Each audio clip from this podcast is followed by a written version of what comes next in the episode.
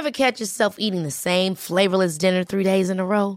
Dreaming of something better? Well, HelloFresh is your guilt-free dream come true, baby. It's me, Kiki Palmer.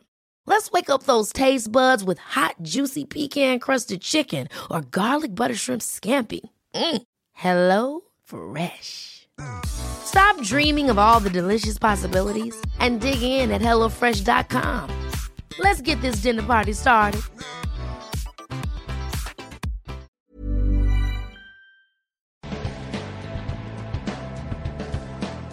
Gracias por continuar con nosotros y cambiando de tema drásticamente.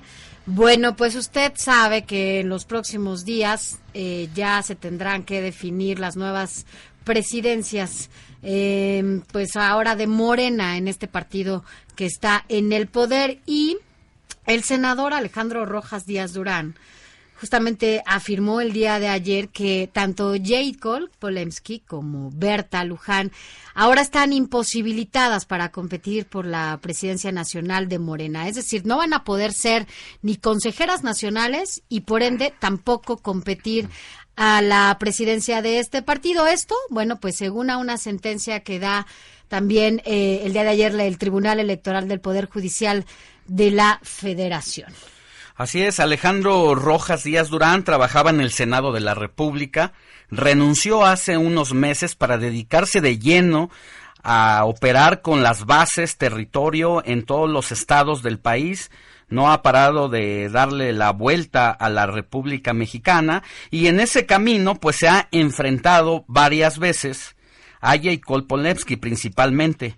Pero ayer eh, promovió el juicio que había promovido ante la máxima autoridad electoral, le ha dado el fallo a favor y pues ahora, pues ahora deja fuera de la contienda con esta decisión, no solamente a Jacob Polemski, sino a Berta Luján. Y para que nos dé los detalles de esta información y de sus aspiraciones, lo tenemos en la línea telefónica. Alejandro, muy buenos días. Muy buenos días.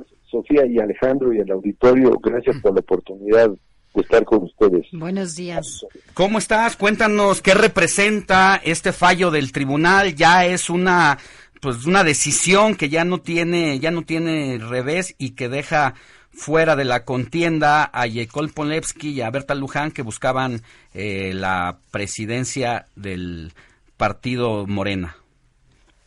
Así es un fallo del tribunal electoral del Poder Judicial, es la máxima autoridad que interpreta los estatutos. Eh, pero el fondo del asunto, a mí me gustaría que participaran porque nosotros hemos venido insistiendo desde antes, desde el inicio, desde que renuncié como coordinador de asesores, de que Morena necesita una sacudida y necesita abrirse, reinsertarse a la sociedad nueva, de nueva cuenta, porque después de la elección del 2018 no regresó. Y entonces yo estaba promoviendo una gran consulta a las bases, una elección democrática, que todos participaran, porque los que hicieron ganar al presidente López Obrador, pues son cerca de 10 millones de morenistas que estamos en el país, y solamente esta elección, los, las asambleas que se están celebrando y que yo lamento mucho y que haya habido violencia el día de ayer, alertamos incluso que iba a haber violencia en algunas zonas, y espero que ya no haya, porque el padrón lo limitaron la participación para estas elecciones a que solamente pudieran entrar a las asambleas militantes registrados y afiliados hasta noviembre del 2017, dejando afuera a todos los morenistas del 2018 y del 2019. Es decir, este, no, esta resolución del tribunal es una de tantas que nosotros hemos promovido, porque también hemos promovido otra, que es, contra el padrón precisamente de Eh, Senador, ¿qué va a pasar? ¿eh? Hablando de este padrón y que bueno, un poco se ha hablado también de que ese padrón está inflado, de que es un padrón patito, ¿qué va a pasar eh, si entonces deciden, porque ya ve qué pasa, senador, que de repente pues deciden todo a través de estas consultas ciudadanas, ¿no? Y estas consultas al interior del partido, aprovechando algunos padrones, ¿qué va a pasar si entonces dicen en el partido de Morena que pues esta decisión la tienen que tomar los militantes y tienen que hacer una consulta.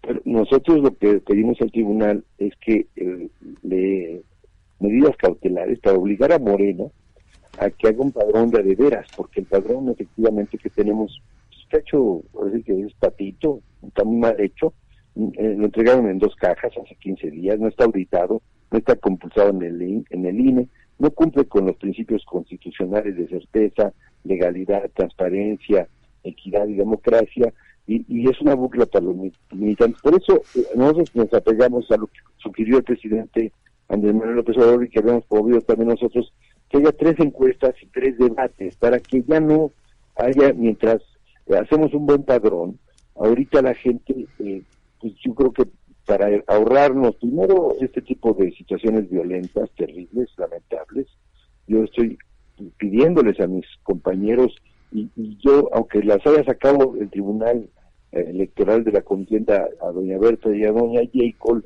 yo quiero que participen. Quiero que participen. Lo que estoy demostrando es que están violando la ley y el estatuto del partido. Alejandro. Yo quiero que haya tres encuestas y tres debates para que la gente contraste trayectorias, propuestas, ideas, planes para Morena y que sepa la gente quién es quién.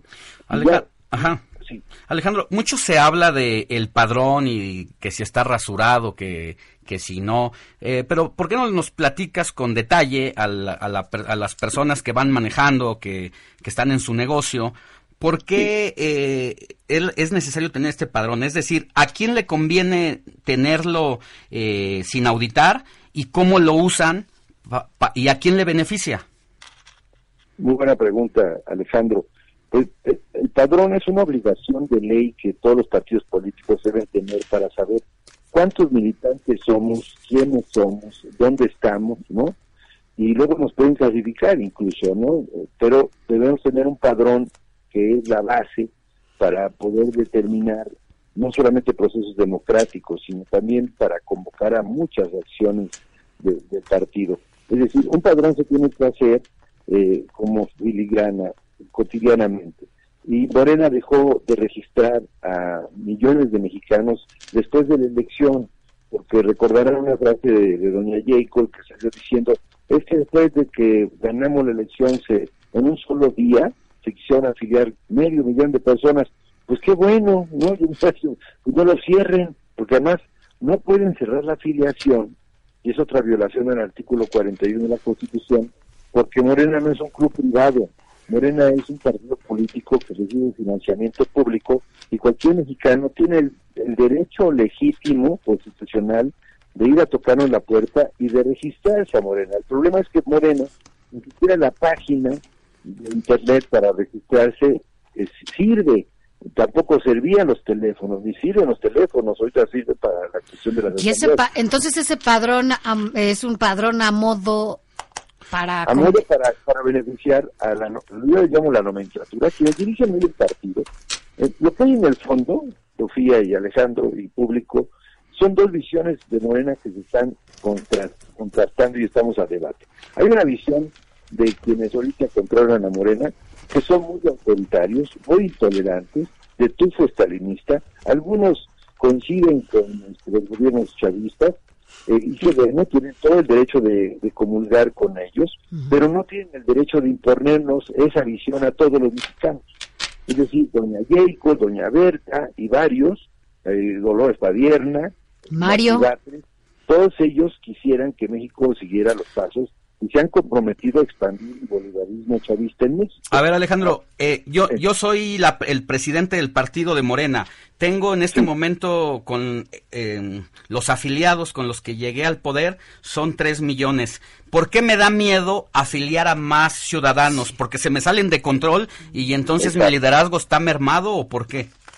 Exacto, porque quieren controlar no solamente a uno de los movimientos más grandes en la historia de México, y porque vienen 13 gobernaturas en 2021, vienen 300 candidaturas a diputaciones federales, cientos, eh, los cientos de presidencias municipales, regidurías y, y, este, sindicaturas en el país. Y entonces esa nomenclatura, esa facción, que con esa visión autoritaria, antidemocrática, excluyente, quiere imponer a dirigentes o a candidatos con ese perfil con esa visión del mundo y de México que quieren llevarlo a una izquierda muy radical, cuando la, mayoría de los que hicieron ganar al presidente López Obrador no son los 3 millones y medio, son los 30 millones que votamos, ¿no? Y que somos parte, yo también soy desde hace 30 años, de fuerzas progresistas que queremos que México construya un nuevo futuro con un régimen político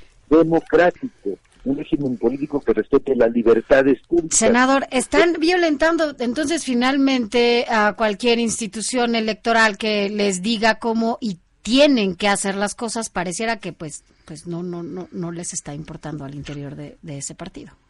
Esta nomenclatura ha, ha, pisoteado varios principios. Miren, a mí me quisieron expulsar por ejercer mi libertad de expresión y de crítica. Tuve aquí de ganar en el tribunal porque ellos ya me habían inhabilitado tres años para sacarme de la contienda. Porque eso piensan, eso piensan y también son reeleccionistas, por eso Jacob apoya la reelección disfrazada de Bonilla, California. Son muy autoritarios y represores porque aprobaron la ley Garrote en Tabasco. Es decir, ese es ese México de represión de libertades, de censura, esa, esa facción que es minoritaria en Morena, son muy poquitos, pero controlan un aparato de millones. Entonces, lo que no queremos los que somos millones es primero que se aplique la ley, que haya democracia, y entonces, bueno, pues si la gente decide que vamos por ese rumbo, bueno, pues que la gente decida, pero yo estoy convencido de que no es así. Por eso yo digo que vayamos a debates, que la gente sepa quién, qué piensa cada una, decirles en su cara que eso piensan ellas, que eso quieren para México y que además quieren adoctrinar a muchos mexicanos que es mejor eh, seguir el camino de un país que está en el desastre en vez de seguir aquí a grandes mexicanos, porque aquí está el talento, está la inteligencia política, hay filosofía y hay mucha historia para realmente refundar las instituciones del Estado mexicano. Pues no necesitamos importar ningún modelo de régimen político de ninguna parte. Los mexicanos nos estamos solos. Muy bien, Alejandro, pues vamos a seguirte, va a seguir tu actividad porque pues ahora junto con Mario Delgado eh, te perfilas como uno de los candidatos con, eh, con más claridad y con más eh, posibilidades de llegar una vez que has dejado fuera prácticamente a J. Cole y a Berta Luján. Pues yo quisiera que participaran, fíjate, por yo sí soy un demócrata, yo quiero que participen en las encuestas, no importa lo que diga el tribunal, en el sentido de que les estoy demostrando que yo sí respeto la ley. Y además yo acompañando a Andrés Manuel López Obrador, porque doña Berta dice que es muy amiga del presidente, yo lo conozco hace 32 años, ella se, se lo encontraron en este siglo, en el 2000. Yo lo conozco desde era dirigente juvenil de la corriente democrática y sé lo que necesita este país. Y les voy a ganar en buena lista. Pues muchas gracias. Entonces les das, perdón, la oportunidad de que participen en, de esa manera, aun cuando el, eh, tribunal, ya dijo que no. muchas gracias, que tengas buen día. Gracias. Gracias, Alejandro.